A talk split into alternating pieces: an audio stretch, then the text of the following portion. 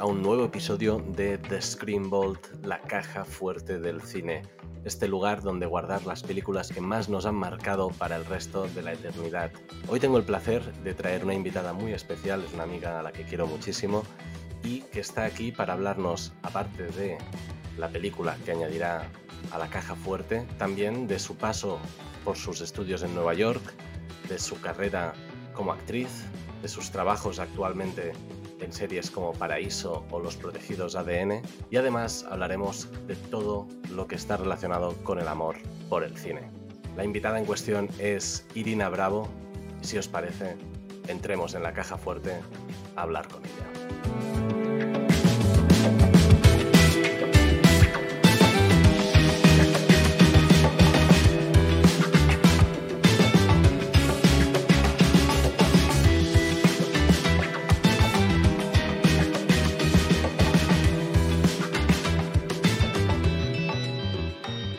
Bienvenida Irina a The Screen Vault, la caja fuerte del cine.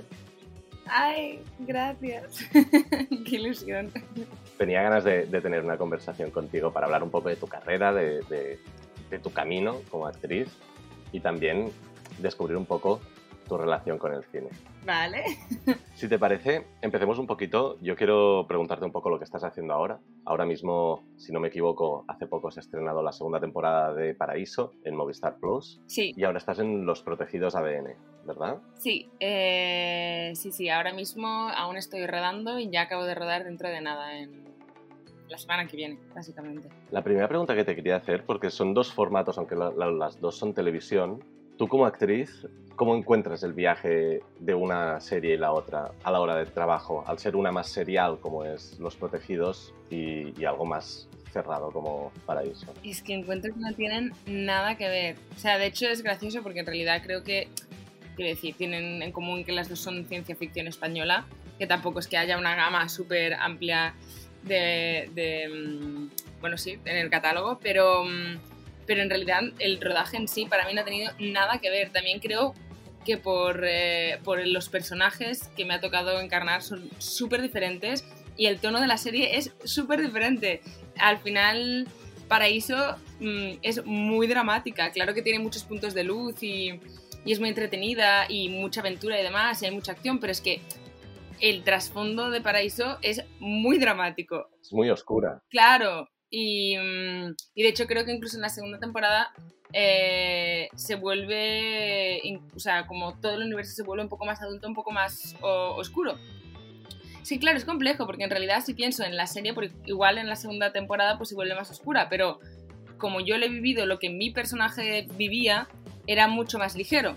Entonces eh, me cuesta como mm, discernir las dos cosas, pero mi experiencia, o sea, claro, sí que asocio Paraíso pues con algo mucho más dramático, sobre todo como por mi trama en la primera temporada. Y, es que en Los Protegidos eh, es que me lo estoy pasando súper bien. A ver, que en Paraíso también, ¿no? Pero quiero decir que es que mm, ya por el tono, por, eh, por la trama que tengo, que es muy entretenida, em, es que claro, es que, no, es que se me hacen dos universos totalmente distintos. Ya, ah, sí, no, y es que una pregunta que tenía para ti es, por ejemplo, en Paraíso tienes em, escenas que son polos opuestos. Tienes momentos de felicidad absoluta cuando estás con las amigas, de fiesta y, a tope en la discoteca Paraíso. Y luego tenéis, bueno, tú específicamente tienes momentos en los que tu personaje está absolutamente roto, pero roto a, a otro nivel. ¿Cómo, ¿Cómo llevas tú estos cambios? y cómo, Porque me imagino que el rodaje no era no iba siguiendo la historia, ibais saltando, ¿no? No, no, era súper eh, salteado, o sea, no era para nada cronológico. Yo, de hecho, lo primero que hice como actriz, antes de memorizarme nada y todo, cuando vi un poco que sería tan eh, salteado, fue hacerme como una lista de todas las secuencias en las que salía, por orden cronológico, y después cogí esa lista y la puse como por orden de rodaje. Y literalmente mi lista ponía por orden cronológico, por orden de rodaje. Y así podía como no sé, fue como hacerme un mapa mental de todo el recorrido que iba a tener que hacer, eh, tanto el personaje como yo como actriz, para saber de dónde venía, dónde iba y ser súper consciente en todo momento de, de, todo eso. Claro, porque tienes que, como actriz, estar muy presente mentalmente de dónde está tu personaje y con, con tanto cambio y encima con tanto cambio dentro del personaje. claro. Es difícil. Sí.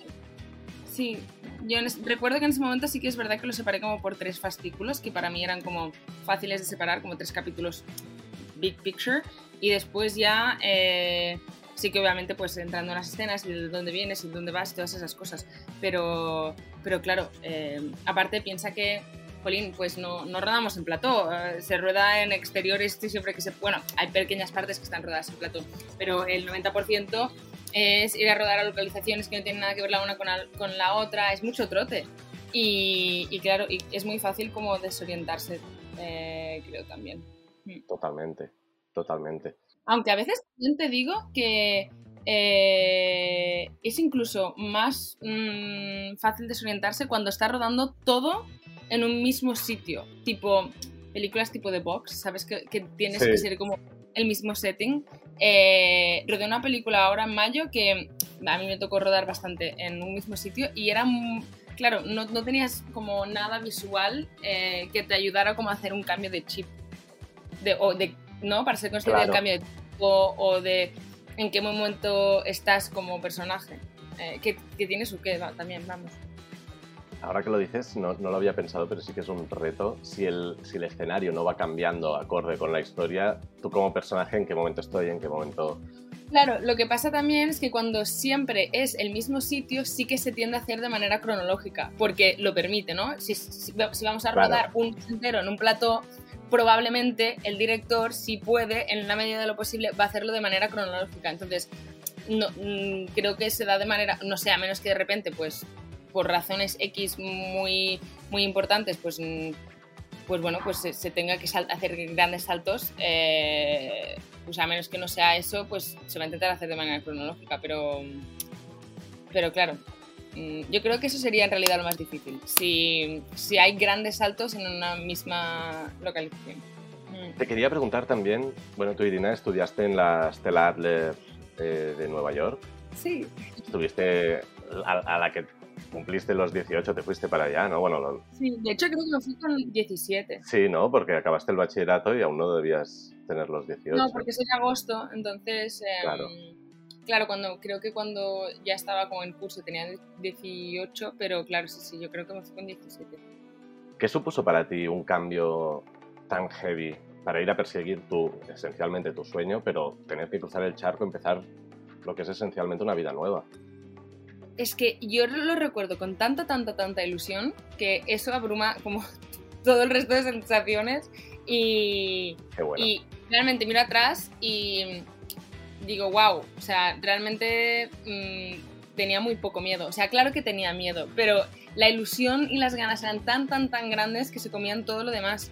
Y lo pienso y digo, ahora probablemente tendría más miedo, pero porque soy más consciente de más cosas. Claro.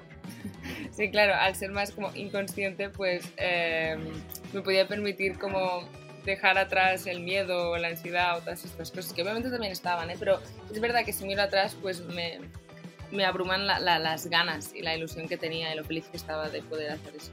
Y a lo largo de tanto tu tiempo en la carrera como tu carrera después como actriz, ¿hay algún momento que te haya servido como aprendizaje, alguna persona que te haya, que haya marcado un aprendizaje para ti, que, te haya servido para aprender algo? Es que yo creo que mucha gente, o sea, realmente creo que obviamente, no sé, es que me intento llevar lo mejor de todo el mundo. Ah, obviamente, pues ahora mismo que me acabas de preguntar por Nueva York, sí que recuerdo eh, dos profesores que, bueno, tres me en la cabeza, que me marcaron muchísimo. Uno fue eh, Joe Goshinsky, que era mi, mi profesor de acento Em, que nos, bueno, nos enseñaba pues, a hacer un acento americano y, a fonética, transcripción para probar hacer otros acentos y demás. Y ese me marcó muchísimo porque su clase podría haber sido como la más tedious, la más cansada, la, la que menos... La más aburrida. Totalmente técnica, era estar repitiendo sonidos con tu boca como si fueras al gimnasio, o sea, era como Mm, podría haber sido muy aburrida, pero él era una persona tan entusiasta, este profesor Joe Goshinsky, que hacía que adoraras su clase. O sea, es que él estaba enamorado de, de, la actuación, de la profesión, de lo que él hacía, de la voz. Era algo tan bonito que te transmitía, vamos, todo ese amor y hacía de una clase totalmente em, técnica algo totalmente visceral y pasional. Bueno, claro, la voz es muy visceral y tiene mucho que ver contigo y con tu identidad y, con, vamos, con quién eres. Pero, vamos, eh, él me marcó muchísimo, muchísimo. Con, creo que sobre todo con en verse la actitud. Era un hombre también muy trabajador, muy determinado. Es divertido porque pensando en mi tiempo en Nueva York, sin querer hago como errores gramaticales como de persona, ¿sabes? Como intento decir, he was very determined y digo determinado. No sé, como que mi cerebro se ha quedado como un poco enganchado allí eh, cuando hablo de esa época. Pero después hay dos otros profesores que tuve allí en la estela que se llamaban Ian Hershey, que vamos, o sea, con él tuve un, un momento de desbloqueo emocional tremendo ah, y vamos, me acompañó muchísimo también. Y Thiago Felix, que me enseñó la técnica Lucid Body, que vamos, para mí Lucid Body y Thiago van de la mano. y, y, para mí también fue como totalmente revelador. Pero sí, bueno, se estas tres personas, ya te digo, o sea, creo que yo es que, no sé, aprendo realmente de, de todo el mundo que se me pone por delante. Bueno, en la vida también, ¿no? No hace falta que sea de la profesión, pero, pero estos tres, ahora hablando de Nueva York, pues son los que se me venían. Pues entrando un poquito más en el tema del cine, eh, te quería preguntar, ¿cuál es el género de cine que más consumes? Oh, el género de cine que más consumo. O que has consumido, porque ahora tal vez estás cambiando, pero... Sí, es que ¿sabes qué me pasa? Que última, desde la cuarentena no estoy mirando tan, tanto cine o televisión. Eh, miro, pero no tanto como, como antes. El que más consumo, no lo sé. Mm, realmente me va a épocas, diría que, que me va a épocas. Sí que es verdad que me gusta mucho el terror y la ciencia ficción, fantasía, como todos este, estos híbridos me encantan, aunque una buena comedia eh, me parece una reliquia. Aunque, claro, no diría que es lo que más consumo. Sí, no diría que es lo que más consumo. Si me pudieras recomendar algún título que te venga a la cabeza, ya sea en plan, pim pam, dos o tres títulos así de estos géneros. Una que vi recientemente, Titán, que es que es un híbrido de muchas cosas, de Julia Ducournau, Los Otros, de Amenábar, El Orfanato, que me marcó muchísimo cuando la vi de pequeña, y una que también me sorprendió mucho, porque la vi ya cuando era más adulta, y me dejó con esa sensación que tú tenías como cuando eras pequeño, después de mirar una película de, terror que era como que podía estar en tu casa. Sí. Eh, yo esa sensación la dejé de vivir con ya 10 años, después de mirar películas de terror y me gustaba, y soy de las que gritan en el cine y todo, ¿no? Pero, eh, pero ya no me quedaba con esa sensación de, madre mía, tengo o sea, me voy a tapar hasta arriba esta noche. Y vi It Follows, que no diría que es la peli más terrorífica del mundo, pero por alguna razón hizo hincapié en mi, en mi psique y a mí realmente me... O sea, yo me sentí haunted. O sea, me, sentí perseguida. Esa como sensación de, sentirse perseguido, bueno, para mí la, provocó totalmente. Y mira que no diría que es la peli más gore o más terrorífica que, he visto. Pero visualmente es un director, ahora no me acuerdo el nombre del director, pero es verdad que las imágenes se te quedan ahí y tú cuando estás yendo a casa luego, si es de noche, dices, hostia, llegaré, que habrá, habrá algo, me está siguiendo algo en es todo muy sugestivo, es muy... A ver, o sea, para mí, mm, o sea, eh, Pesadilla en el Street, o sea, es, es oh. para mí el papá de, mi mamá, de todos, o sea, es increíble, o sea, es... Eh, Pesadilla y, y, yo recuerdo, vamos, tener 10 mm, años y haberme visto esto, bueno, no sé con qué edad la vida, la verdad, pero, pero y, literalmente estar soñando con Freddy Krueger cada noche. Es ah, extraña. Claro, claro, o sea, es que Pesadilla en el Street, vamos, pero sí que es verdad que It Follows, sin necesariamente tener como un monstruo así. Eh, sí que me dejó con esa sensación de alerta Eh, que asocio totalmente con las películas de terror. Bueno, eh, no es de terror, pero El laberinto del fauno, sin duda, es de mis, o sea, vamos, también de mis películas favoritas, favoritas, favoritas. Yo la tengo por aquí en, una edición especial porque es que es una maravilla. Diría que El laberinto del fauno está en mi top 5, sí. Bueno, es que estas tres películas españolas eh, me, me marcaron muchísimo, que fueron como de la misma la misma época, los otros, eh, el orfanato y el laberinto del fauno, para mí fueron, no sé, forman parte de mi imaginario y referencia y, no sé, me encantan. Y yo creo que también fueron como un antes y un después en nuestro cine. Fue cuando el, público exterior de fuera de España se empezó a dar cuenta de que aquí había grandes directores.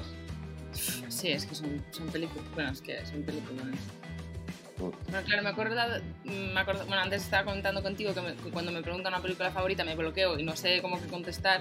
Y claro, yo ahora, por ejemplo, me he acordado del laberinto del fauno porque he dicho la, palabra monstruo. Y es que una imagen súper potente que yo tengo es la de la del hombre de la, o sea, o sea, de, los ojos en las manos.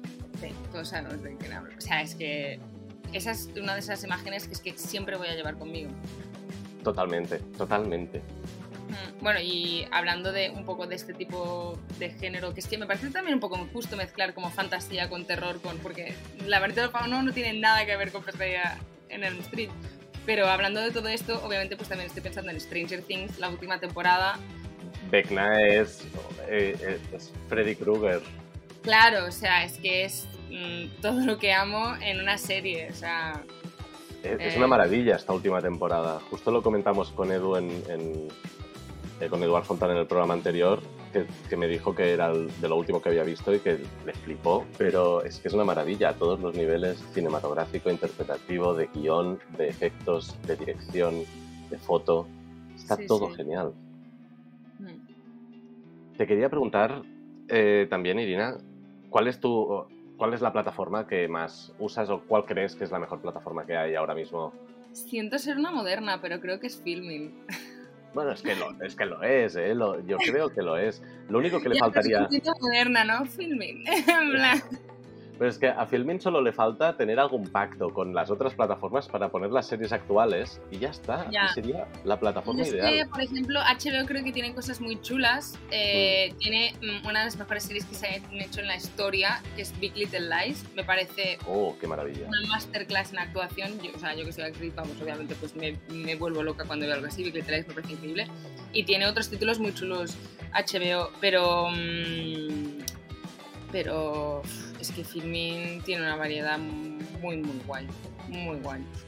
Es que para mí tiene Filmin también es que, A, tiene, o sea, tiene cine clásico maravilloso, eh, y B, tiene muchas películas que igual no han llegado como al sector más mainstream, pero, mm, pero son una pasada. O sea, ahora que hablamos de terror, hay una película que se llama Dark, de Justin P. Lunge, que no es nada conocida y vamos, yo la vi por ahí y me, encantó. Em, películas, no sé, eh, recuerdo que descubrí por film una película que se llama 52 martes, que es muy interesante. A ver, la vi hace tiempo, eh, también te digo, pero em, habla de una madre que decide hacer la transición em, al otro género, eh, al género masculino, y y digamos que habla de la relación que tiene con su hija y cómo ellas dos viven ese cambio, ¿no? Eh, y por X razones deciden que se van a ver todos los martes durante un año. Porque claro, vivían juntas, eh, mientras la madre hace esa transición, eh, pues la, la, hija se va a vivir con su padre y deciden que se van a ver cada martes durante un año.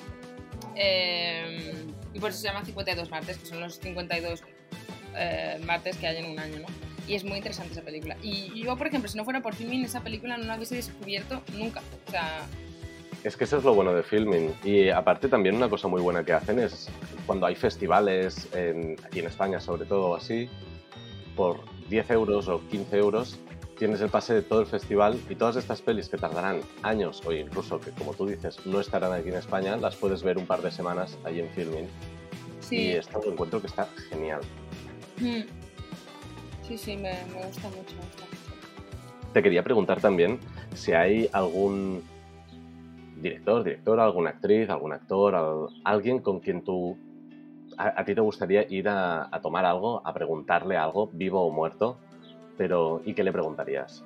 Hostia, tengo, es que me preguntas unas cosas que digo, podría estar aquí hablando tres horas. Eh, no sé, A ver, es que justo el otro día estaba hablando de Antonio de la Torre eh, y no sé si, si vas a decir decirte algo porque me parece más accesible por el hecho de que está vivo y es español. Sí. ¿Sabes? Más que decirte en plan, mmm, Audrey Hepburn, porque claro, sé que no, no va a poder ser. pero sí, el otro día estaba hablando de él, por ejemplo, y, y, y vamos, es que me encanta cómo trabaja y... Pero claro, yo... Sí, digo, bueno, sí, haciéndose un café con él, pero digo, a mí lo que me gustaría sería trabajar con él. Así es como... Total, con las horas que hay a veces en rodaje eh, como actor que tenemos de entre secuencia y secuencia y lo demás, seguro que daba tiempo para tres cafés. Exacto. Pero vamos, es que hay, hay, hay directores y, bueno, es que... Mm, a mí Yorgos Lanthimos me gusta mucho, Noah Baumbach me gusta mucho, Greta Gerwig pues, también. Eh, de hecho, sí, Greta Gerwig me parece una genia. Eh, ¿Qué piensas de la peli esta de Barbie que está preparando ahora? también mm, es increíble. ¿Perdona? No, ¿qué, ¿qué, piensas de la peli de Barbie que está rodando ahora Greta Gerwig? Se me hace raro ver las imágenes de Ryan Gosling vestido de Ken, confieso. Pero tengo mucha curiosidad y si lo ha hecho Greta Gerwig tendrá toda una, toda una razón de ser. O sea, esta mujer me parece brillante. Sí, yo creo que le va a dar una vuelta a, lo que nos esperamos. Sí, sí, sí. Y como decías, Carla Simón también. Sí, bueno, es que a mí me, me, marcó mucho la... Eh, bueno, me tocó mucho estudiar 1993, me gustó muchísimo. Eh, y también me tocó mucho como a nivel personal. Entonces, eh, claro, es que a mí me, me, volvió loquísima. He visto Alcarrás, también me gusta mucho, me parece que es brillante. Lo que pasa que es una cosa totalmente personal, por mis experiencias personales, estudié en 1993, es, mm, vamos, me fue directa al corazón. Claro. Entonces, vamos, bueno, es que sí, me quedé... después también me causaría mucha curiosidad hablar con... Em, mira, que esto es muy random, ¿no? De hecho, te lo voy a buscar porque no me acuerdo del nombre de la, directora, porque no había visto nada, nada suyo. Eh, la directora de Cinco Levitos. Ah, creo que es vasca, puede ser. Escuché eh, justo una entrevista que le hicieron en el podcast de la Script el otro día. ¿Ah, sí? A Laura de Azúa. Exacto.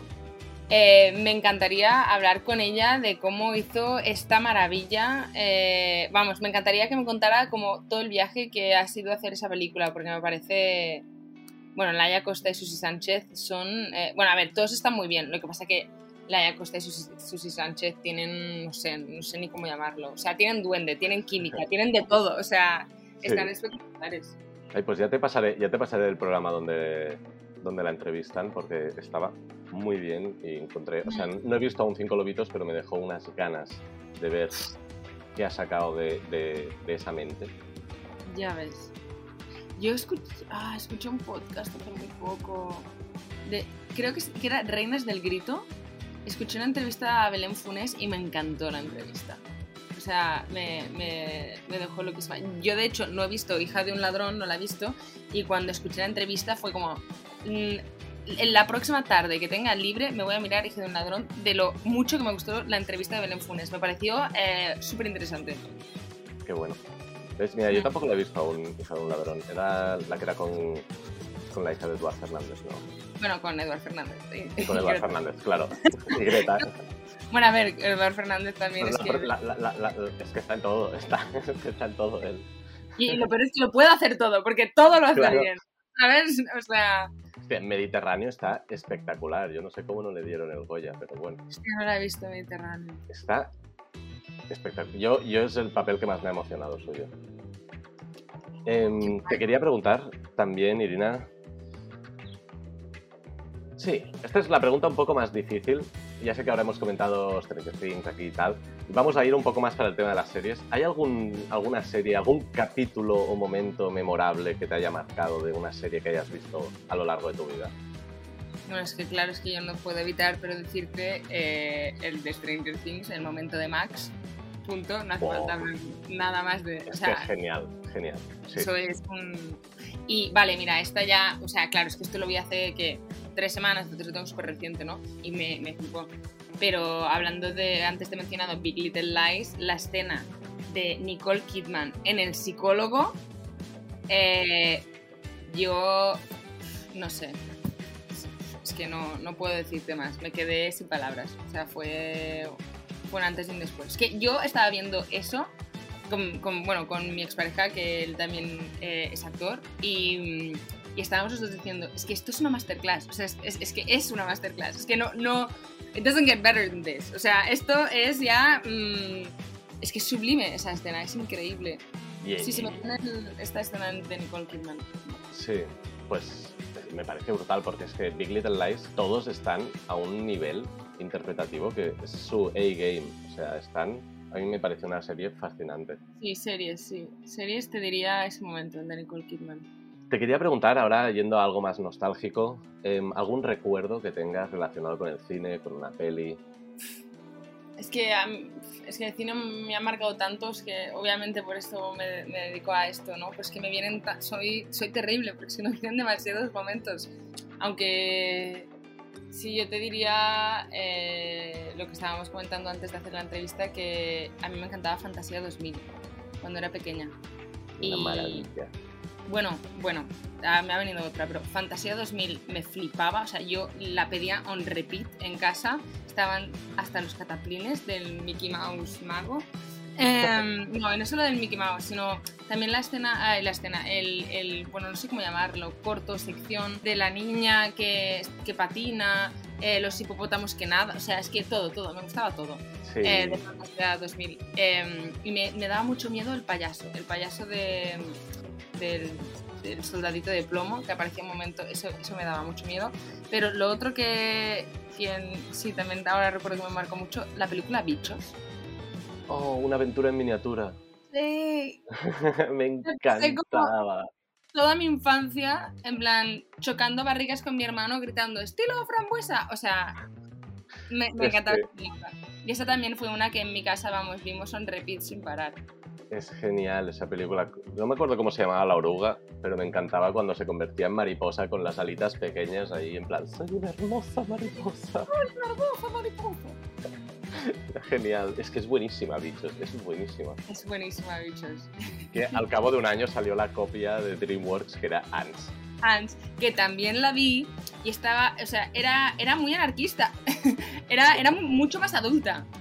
Sí, era bastante más punk. En plan. Sí, mucho más punk y mucho más adulta. O sea, yo que en ese momento realmente era muy pequeña, o sea, no te hablo cuando tenía 10 años, sino cuando tenía como 5, para mí, bichos, era, yo era el target, ¿sabes? Sí, exacto.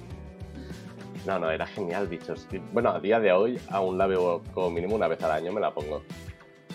Hay algunas pelis de Pixar que, que no me pierdo una vez al año. Pero Irina, aquí hoy hemos venido a jugar, así que toca añadir una película a la caja fuerte del cine, a The Screenball. ¿Qué película añadirías y por qué? Bueno, dentro de que soy incapaz realmente de elegir una película favorita y que jamás voy a tener una película favorita, eh, y lo tengo muy claro, eh, tengo un top muchos am, que rescato por varias razones distintas. em, con la premisa de que supongo que esta caja fuerte eh, al final es algo que creo que no te puedes perder, ¿no? O sea, es como preservar algo que, que quieres hacer llegar a los demás y que in- incluso para ti misma, ¿no? Que podrías ver infinitas veces. Exacto. Y, y- creo que me quedaría igual con una película tipo Pequeña Miss Sunshine. Porque, porque es una película que yo he visto mil veces y la podría ver es que infinitas veces. Con todo esto ya te digo que hay, o sea, ya te digo, a mí pues como te decía, los géneros que me gustan mucho pues son ciencia ficción, terror, tal, no tiene nada que ver Pequeña Miss Sunshine con, con esto, pero, mm, pero es una película que yo siempre que la veo mm, me siento fenomenal cuando la acabo, mm, me subo me subo con ellos en esa van que se está cayendo y, y me encanta. O sea, sí, yo siempre digo que si fuera directora haría una película como Pequeña. Es que es- para mí, yo creo que en cuanto a guion, es el guion perfecto de, de, una, de lo que es también, que es una dramedy, que tiende más al drama que la comedia, pero con la comedia está tan bien medida que da mucha luz esta peli. sí, hay otras comedias que también me encantan, tipo eh, Frances Ha, Juno, bueno, las mismas que, Bueno, Lady Bird también me encanta.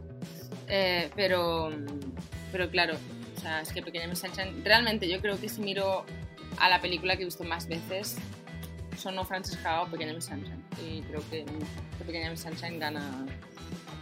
¿Con qué personaje te quedarías de Pequeña Miss Sunshine?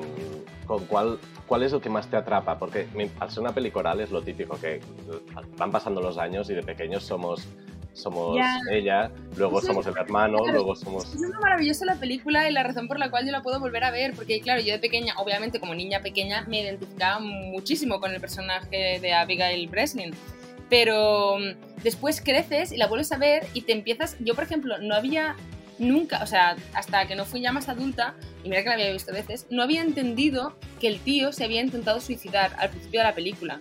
Es como que mi mente había obviado eso. Eh, y Steve Carrell es que me parece uno, brillante. No, no, y es él y en todo lo que hace, hablando de comedias, quiero decir, The Office, eh, él es. Bueno, es que es un fuera de serie. Ah, es, es, que esa es la palabra. Sí, es que lo es. Eh, y claro, es que mm, te pones a mirarlos a todos y, y, y, es que. si te fijas, es Paul Dano. Paul Dano cuando aún era jovencito, ahora está en lo máximo. Eh, Greg Kinnear, el padre, ya era un actor bien, había hecho Mejor Imposible, había hecho Invincible, había hecho... La madre, Tony Collette, que ahora lo está petando en todo. Te iba a hablar de Tony Collette, o sea, tú después ves Tony Collette, eh, El Sexto Sentido, eh, la, escena en la que su... O sea, bueno, es que no hace falta... Hereditary, la, la peli esta de... El, el, momento, bueno, un poco de spoiler, el momento de la posesión, el trabajo que hace esa mujer es increíble. o sea, quiero ser Tony Colette, por favor. Pero claro, cuando yo esa película es que lo que has dicho tú, que te vas identificando con diferentes personajes, que primero es Abigail, después cuando eres adolescente la vuelves a ver, eres Paul Dano, eh, eh, te, empiezas a dar cuenta de las tramas que tienen los adultos, las presiones con las que viven los adultos, es que es maravillosa. Y al final todos queremos ser el abuelo. Claro. nos identificamos con todos, pero en el fondo queremos ser el abuelo. Queremos ser el abuelo. Esa película es. Sí, yo creo que sería la. Y aparte, no es muy larga esa película, es corta. Sí, es cortita. Es cortita. Mm. Es que tenía un. Es que claro, es que Paul Dano. 98 minutos. Mm. Sí, o sea, es, es cortina. Es que es preciosa esta película. Me encanta que añadas esta a The Screamball. Este momento me encanta de esa película, eh, cuando Portano le pasan X cosas y está gritando locamente, se vuelve loco, sale de la van, tal, tiene su momento de crisis máximo y dice, iros sin mí, yo hasta aquí llego, eh, no puedo cuando más. descubre que es daltónico y no puede ser piloto. Sí, ese, momento me encanta, pero, pero acto seguido, él se va como corriendo por un campo gritando ¡Ah! Y de repente eh, la familia está que no sabe qué hacer, se quedan todos callados y Abigail Breslin, la niña, eh, mira a su hermano mayor, se acerca, le pone como una manita encima creo que es como un semiabrazo, ni siquiera acaba de ser como un abrazo. es, como, es como que se apoya un poquito. Apoyo, exacto. Él la mira se enternece o, bueno, no sé, o no sé qué le pasa por dentro, le pasa toda la vida por dentro. Y así es como lo convence para seguir con el viaje. Ese momento... Es tan eh, real, es tan, humano. Esa es la, palabra. O sea, en ese momento los adultos ya no saben qué hacer, nada, y ella se acerca con sus botitas y sus shorts, sus capas enormes, y le toca la espalda, lo apoya, se apoya como con él, y él siente ese apoyo y le debe pasar de todo por la cabeza en este momento, ¿no? Desde se debe sentir obviamente pues apoyado por una niña pequeña, por su hermana, le, transmite la, la, ternura, le transmite todas esas cosas y después dice, jolín, pero a mi hermana le hace mucha ilusión esto, ¿no? También voy a seguir con este viaje por ella. Eh, no sé, ese, ese momento me parece que es em, una pequeña píldora de la vida tal cual. O sea, un extracto de, la vida de todos. Totalmente. Es que es, genial. A mí el, momento aparte de este, es que este momento me encanta. Aparte de este, el otro momento que, que me flipa es cuando ya el abuelo ha muerto y ella se presenta al concurso. Bueno, es el, el, clímax de la peli. Y está ahí y dice, bueno, este baile me lo enseñó mi abuelo. y se pone ahí a darlo todo, que parece una gogo. Y dices, ¿cómo puede esta niña? Lo que me gusta incluso más es que la familia se, levantan y empiezan a bailar como locos. Y Paul Dano empieza como a bailar así. O sea, es maravilloso. Es buenísimo. es, es increíble. Es buenísimo. Me encanta, me encanta esta peli. Pues Irina, hasta aquí ha llegado el episodio de hoy de, de. Gracias por venir a la, caja fuerte. Se me ha hecho súper A mí también. Y ya sabes, cuando quieras, estarás invitada de nuevo a añadir otra peli. A mí me preguntas mi película favorita, me, me bloqueo total, pero ahora que llevo hablando 40 minutos, es que digo, Dios mío, no he hablado de este momento y del otro, es que hay tantas cosas buenas que... ¿Alguna mención de honor, alguna peli así? ¿O algo que estés viendo ahora en la tele o algo que, alguna serie que, que quieras recomendar, alguna peli? Aparte de que, gente, si nos estáis escuchando, mirad Paraíso en Movistar Plus. Mirad los protegidos ADN. Eh, no, no, en realidad me estaba acordando de manera muy random eh, de Jessica Chastain en, la, en The Help, en La Ayuda. Oh, sí. Ah, bueno, a ver, Jessica Chastain, perdóname, pero todo lo que... Recomiendo todo... Todo lo que toca a esta mujer es oro. Y tengo una recomendación. Todo lo que toque Jessica Chastain, por favor. No, y ¿sabes que tengo muchas ganas de ver? La nueva película de Viola Davis, eh, The Woman King. Sí. Eso tengo muchas ganas de ver. Muchas y encima Viola Davis te lo puede hacer todo. No, es que ella puede, o sea, es todo terreno, puede con todo. Me flipa. Es increíble. Bueno, es que o sea, Viola Davis, todo lo que haga es Sí, como, como Jessica Chastain. La verdad que sí. Pues Irina, muchas gracias por venir. A ti, gracias. Muchas gracias, de verdad.